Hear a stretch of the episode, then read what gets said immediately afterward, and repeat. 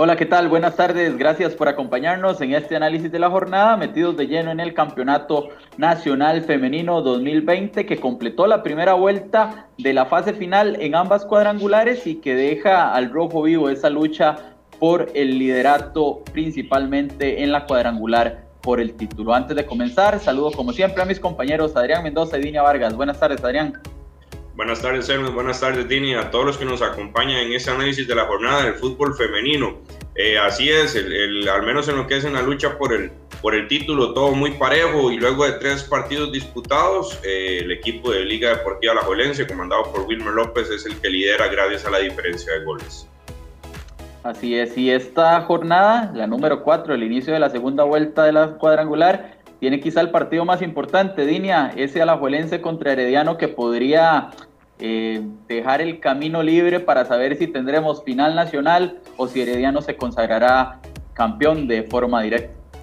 Bueno, buenas tardes Hermes, buenas tardes Adrián y buenas tardes a todos los amigos de Cerroy.com. Sí, correcto. Un partido que es crucial para los dos equipos, ¿verdad? Pensando en, en, en, lo que tienen en mente. En el caso de Herediano, evitar una gran final y en el caso de Liga Deportiva Alajuelense, lo que es obligar a jugar una gran final del campeonato nacional.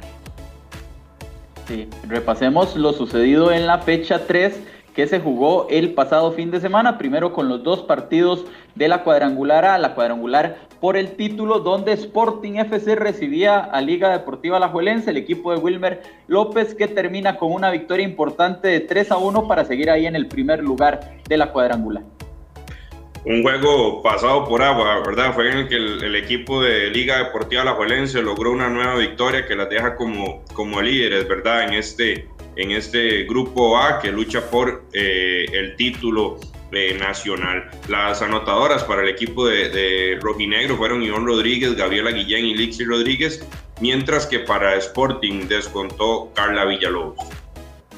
Sí, la goleadora de siempre en Sporting, pues dando, dando la cara. Y hay que destacar el trabajo de Gabriela Guillén desde que llegó al cuadro Manudo, pues ha sido importante, no solo con su juego, sino también en la red. Victoria liguista de 3 a 1 que las mantiene como líderes, como decía Adrián al principio, por diferencia de gol en la cuadrangular por el título nacional. Ese fue el primer partido. Y en el otro se enfrentaban Herediano contra Saprissa Fútbol Femenino. Eh, en este momento todos los partidos pues, son claves, son fundamentales. Y las florenses lograron una victoria vital contra las moradas de 2 a 0 fundamental este triunfo para Herediano que, que, se ha aprovechado, le ha sacado muy buen partido a lo que son sus jugadoras experimentadas y ha encontrado una goleadora inesperada, como es el caso de Cristin Granados, que quien fue la anotadora de los dos goles con que el cuadro florense ganó.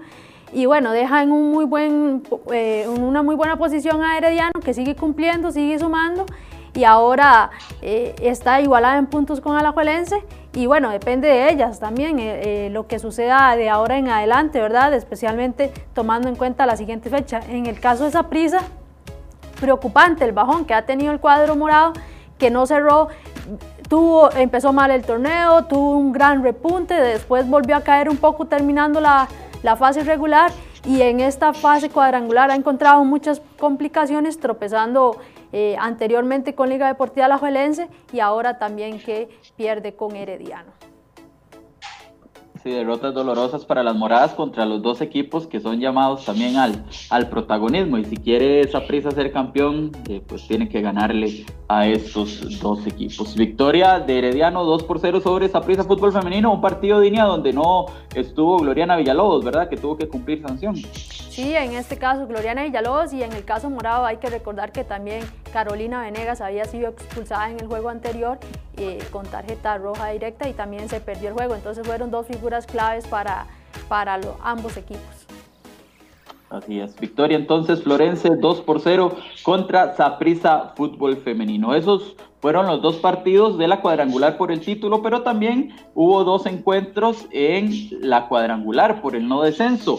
El primero de ellos, Dimas Escazú, que empató 2 a 2 contra Suba Sports un juego de realidades distintas y objetivos eh, diferentes para ambos equipos, mientras Dimas eh, respira ya mucho más tranquilo en este, en este grupo, en lo que es el tema del, descenso, ya que la ventaja es es muy amplia. El equipo de Suba, bueno, todos estos juegos son auténticas finales para evitar eh, terminar en esa última posición. En Escazú parecía que se daba la sorpresa, ¿verdad? Cuando las generaleñas iban ganando 2 eh, por 0 gracias a las anotaciones de Adriana Cambronero y Estrella Quesada, pero no tomaban eh, o no pensaron que les fueran a, a, empatar el compromiso y con una futbolista como Fernanda Figueroa, ¿verdad? Que, que sigue brillando para el equipo de, de Dimas y con un doblete eh, da el empate y se mete de lleno también en la lucha por lo que es el goleo nacional. Sí, 2 a 2, empate entre Dimas Escazú y Suba Sports y el otro partido de esta cuadrangular por el no descenso enfrentó a Coronado contra Municipal Pocosí, partido que se realizó en el estadio Eval Rodríguez. Al final también un empate 2 a 2 entre ambos equipos. Poco cambió, ¿verdad? En esta cuadrangular que es por la fase del descenso, si tomamos en cuenta que, que los dos duelos terminaron en, empate. En el caso de, de, este juego entre Coronado y Pocosí, la, Pocosí es el equipo que está más obligado, ¿verdad? Al ser el último en, en la tabla de posiciones y necesita repuntar para poder salir de, de, esa difícil posición y obligar a, jugar un juego de, de, desempate para definir quién es el, el equipo que, que, vaya al descenso o que tome ese boleto, ese avión hacia el descenso. Pero bueno, no se le están dando las cosas a Pocosí. Sigue dejando oportunidades en el camino para poder salir del fondo y al final se tuvo que conformar con ese 2-2. Los goles para Pocosí fueron de Lisbeth Ábalos y Girleni Hernández, mientras que para Coronado, Fernanda Duarte y Alexandra Herrera hicieron los dos goles para el 2-2 final.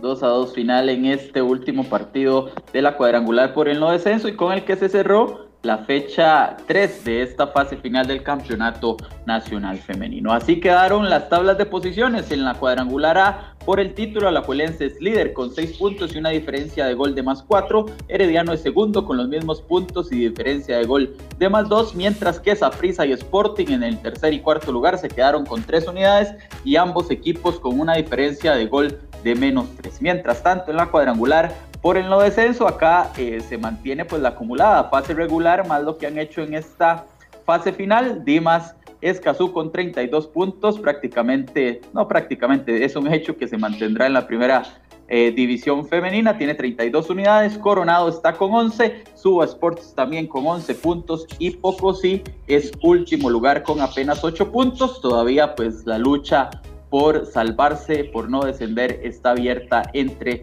esos tres equipos. En el tema de las goleadoras, Fernanda Figueroa de Dimas Escazú empató a Carla Villalobos de Sporting, ambas lideran la tabla con 17 anotaciones y la siguen las manudas, Priscila Chinchilla con 12 tantos y María Paula Salas con 10 goles.